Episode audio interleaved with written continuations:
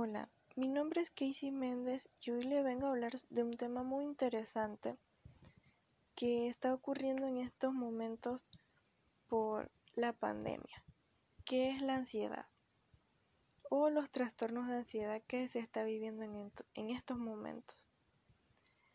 Sentir ansiedad de modo ocasional es una parte normal de la vida. Sin embargo, las personas con trastornos de ansiedad con frecuencia tienen preocupaciones y miedos intensos, excesivos y persistentes sobre situaciones diarias. Con frecuencia en los trastornos de ansiedad se dan episodios repetidos de sentimientos repentinos de ansiedad y miedo o terror a alcanzar un máximo en una cuestión de minutos, también llamados ataques de pánico. Estos sentimientos de ansiedad y pánico interfieren con las actividades diarias y son muy difíciles de controlar. Son desproporcionados en comparación con el peligro real y pueden durar un largo tiempo. Con el propósito de prevenir estos sentimientos, puede suceder que evites lugares, situaciones, incluso personas los síntomas pueden empezar en la infancia, la adolescencia y continuar en la vida adulta. Algunos trastornos de ansiedad pueden ser el trastorno de ansiedad generalizada, el trastorno de ansiedad social o también llamada fobia social, la fobia específica y trastorno de ansiedad por separación. Puedes tener más de un trastorno de ansiedad a veces la ansiedad surge de una enfermedad que requiere tratamiento. Cualquier tipo de ansiedad que padezcas, un tratamiento, todo esto puede ayudar.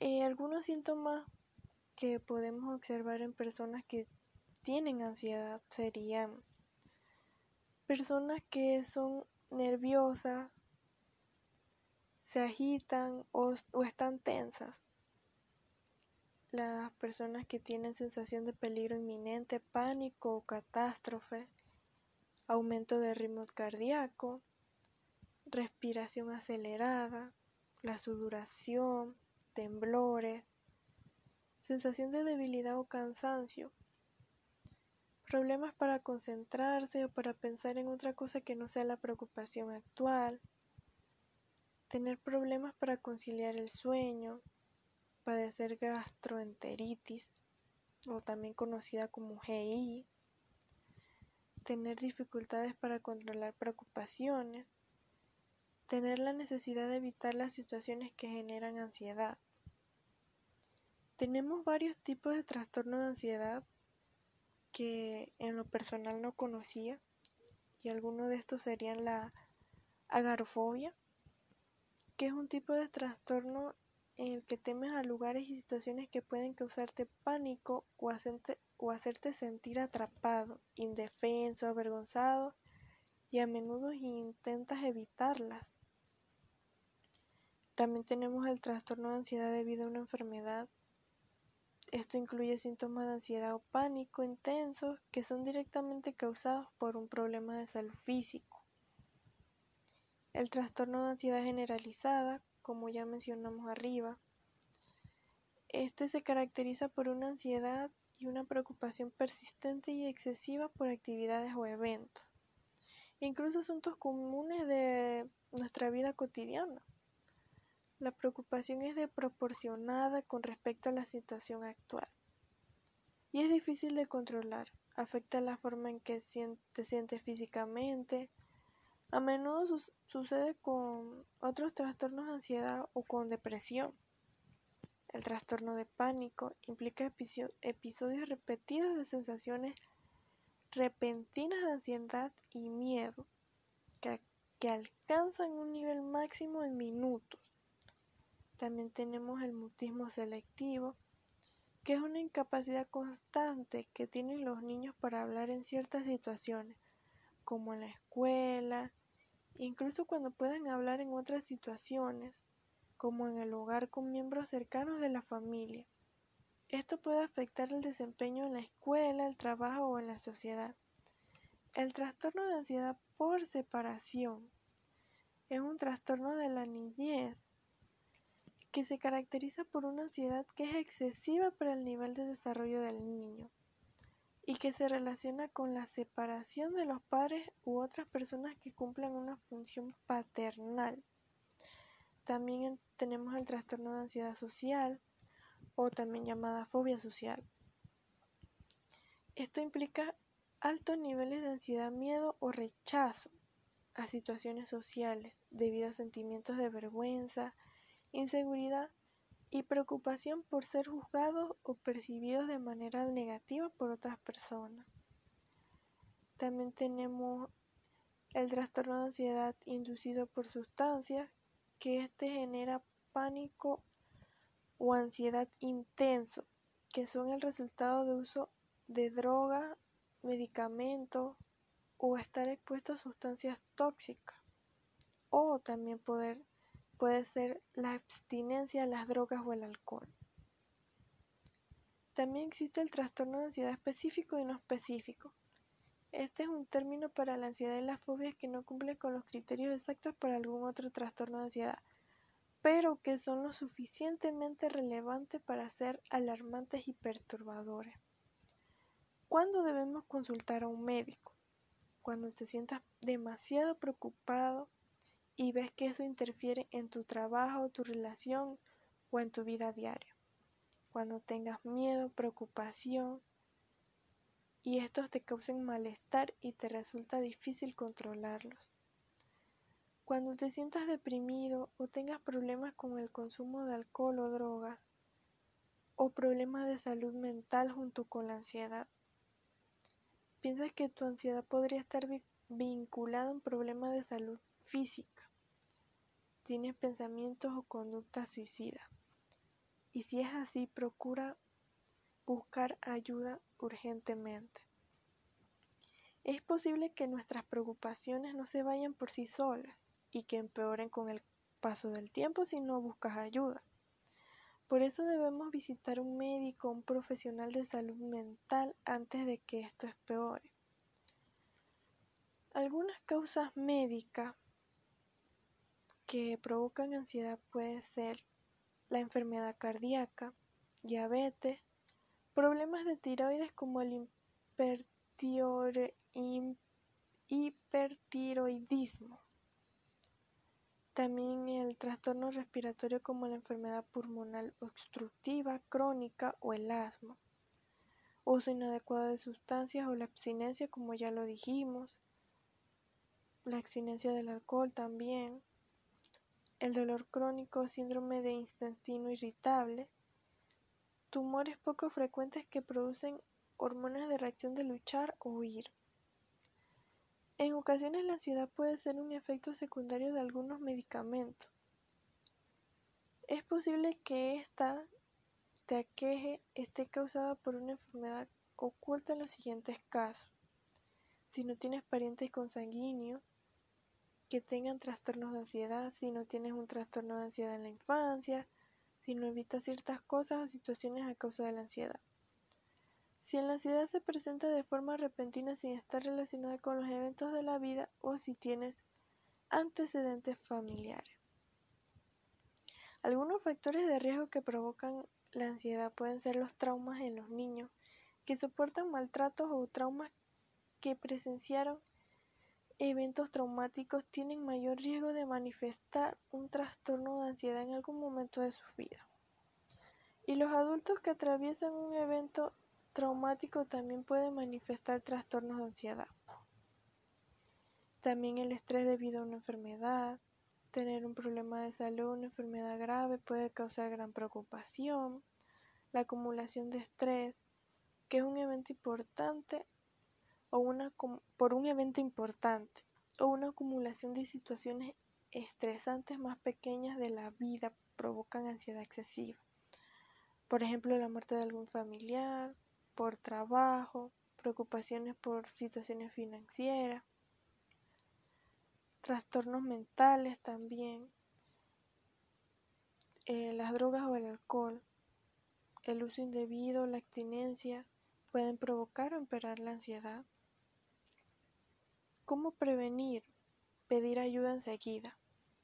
La ansiedad, como muchos otros trastornos mentales, puede ser más difícil que tratar de tratar si demoras. Mantenernos activos, participar en actividades que disfrutes y te hagan bien contigo mismo, evitar el consumo de, de alcohol o drogas, ya que estos pueden empeorar esta situación. Si eres adicto a cualquiera de estas sustancias, la idea es dejar de consumir. Puedes hacer, puede hacerte sentir ansioso. Si no puedes dejar de consumir por tu cuenta, consulta a alguien o busca apoyo.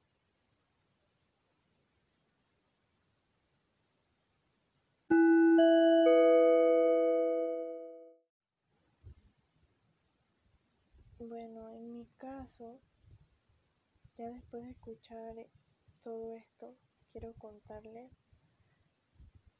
por qué yo sufro de ansiedad. En una parte de lo que acabo de decir, habla sobre la ansiedad por trauma. Cuando yo estaba pequeña, a la edad de 4 o 5 años, sufrí un, un fuerte trauma. Y pues a medida que fui creciendo, yo siempre le echaba la culpa a que mi nerviosismo era por porque uno dice que a veces esas cosas son hereditarias. Yo siempre decía que era hereditario de mi mamá.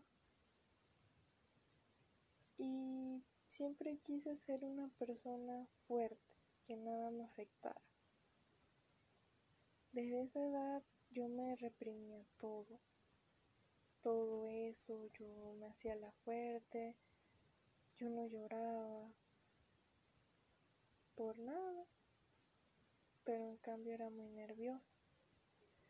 Recuerdo una vez que estábamos en el centro y una persona le abrió la cartera a mi mamá y yo me puse tan nerviosa que yo no quería seguir, seguir caminando ni nada y quería salir corriendo. Porque las personas que abrieron la cartera solo me, me hicieron un gesto de callarme la boca. Me dio tanto miedo y me dio un ataque de pánico que días después volvimos a ir al centro y yo cada persona que veía me daba miedo que estuvieran cerca porque pensaban que nos iban a hacer algo, nos iban a robar. A medida que fui creciendo, tenía ese nerviosismo y ese pánico, incluso en, el colegio, prefería ganarme una mala nota antes de dar una charla o de hablar algo o de dar una opinión. En el colegio también se me presentó el estrés. Me atacó el estrés de todo. Y la preocupación, se me presentaron más síntomas. En eso pasó sexto año. Ya tenía preocupación de todo. Me sentía que todo el mundo estaba encima de mí porque tenía que graduarme y entre más me sentía presionada, menos hacía las cosas bien. Hasta que un día fui a la iglesia, me ayudaron, me hicieron sentir mejor, que tuviera confianza en mí misma, para hacer un examen de reválida porque me había quedado en una materia, que era física, era lógica y filosofía que yo cuando me siento bajo presión, mi mente se cierra. Y bueno, fue tanta la paz que sentí al ir a la iglesia que cuando fui a hacer mi examen de reválida, era el mismo examen que me habían hecho y lo hice con toda la calma del mundo tranquila y salí bien, pasé bien mi materia. E incluso ese, ese año me sentía tan tan tan estresada porque tenía que pasar el año que a cada rato estaba mala de, un dolor de estómago. Mi, en ese año me dio gastritis. A cada rato me la pasaba más en mi casa que en el colegio dando clases. Bueno, luego que me gradué y todo, me llegó el estrés de la universidad y el de qué hacer con mi vida al cumplir 18 años. Para mí, mi cabeza, una meta a los 18 era tener un trabajo y vivir en otro lugar que no fuera la casa de mis padres. Yo, mi sueño más grande era ser policía, no me ayudaron. Me metí a la universidad, estudié la carrera que estoy estudiando ahorita y ahí fue donde entendí que tenía ansiedad. Porque cada vez que me dejaban una tarea o algún problema o algo, siempre quería resolverlo a la ligera. Me sentía muy nerviosa, quería saber respuestas rápido. a cada rato estaba triste, llorando. Incluso algo que yo creo que me afectó mucho fue una relación que tuve con un muchacho y me provocó, aparte de la ansiedad, muchas inseguridades en mí misma. Que yo siento que no puedo estar con ninguna otra persona porque me van a hacer lo mismo siempre. El punto es que me desvío un poco del tema. Que desde que inicié la universidad entendí que tenía ansiedad. Y incluso hasta el año pasado creo que era un poco fuerte en el sentido de que nada me afectaba. Y claro, estaba más entretenida en las cosas, en la universidad, que por aquí, que por allá, que salimos. Incluso un entretenimiento mío el año pasado para calmar la ansiedad era caminar del centro a mi casa, ya que yo vivo cerca de San Agustín. Caminaba con una compañera hasta el Super Barú, ella se quedaba ahí, esperaba su voz y yo venía caminando para la casa. Pero se desató más la ansiedad en esta cuarentena con este encierro. No duermo bien. Siento que me siento, siento el estrés al máximo con las tareas, el estrés al máximo con las situaciones que pasan en la casa. El que sabe, el saber qué voy a hacer con mi vida ahora luego de esto. Porque yo siento que yo no he hecho nada nada bueno con mi vida. No sé. No, no duermo bien todo me afecta me la paso llorando por cualquier cosa. Y yo no era así. Cuando yo estaba pequeña yo iba al psicólogo. Siento que eso en parte no me ayudó mucho porque familiares no pusieron de su parte para que el tratamiento fuera mejor. Y creo que necesito buscar ayuda, pero en estos momentos no sé dónde ni con quién. Me guardo las cosas para mí solo y siento que eso es lo que hace que me provoque más ansiedad, no tener con quién compartir eso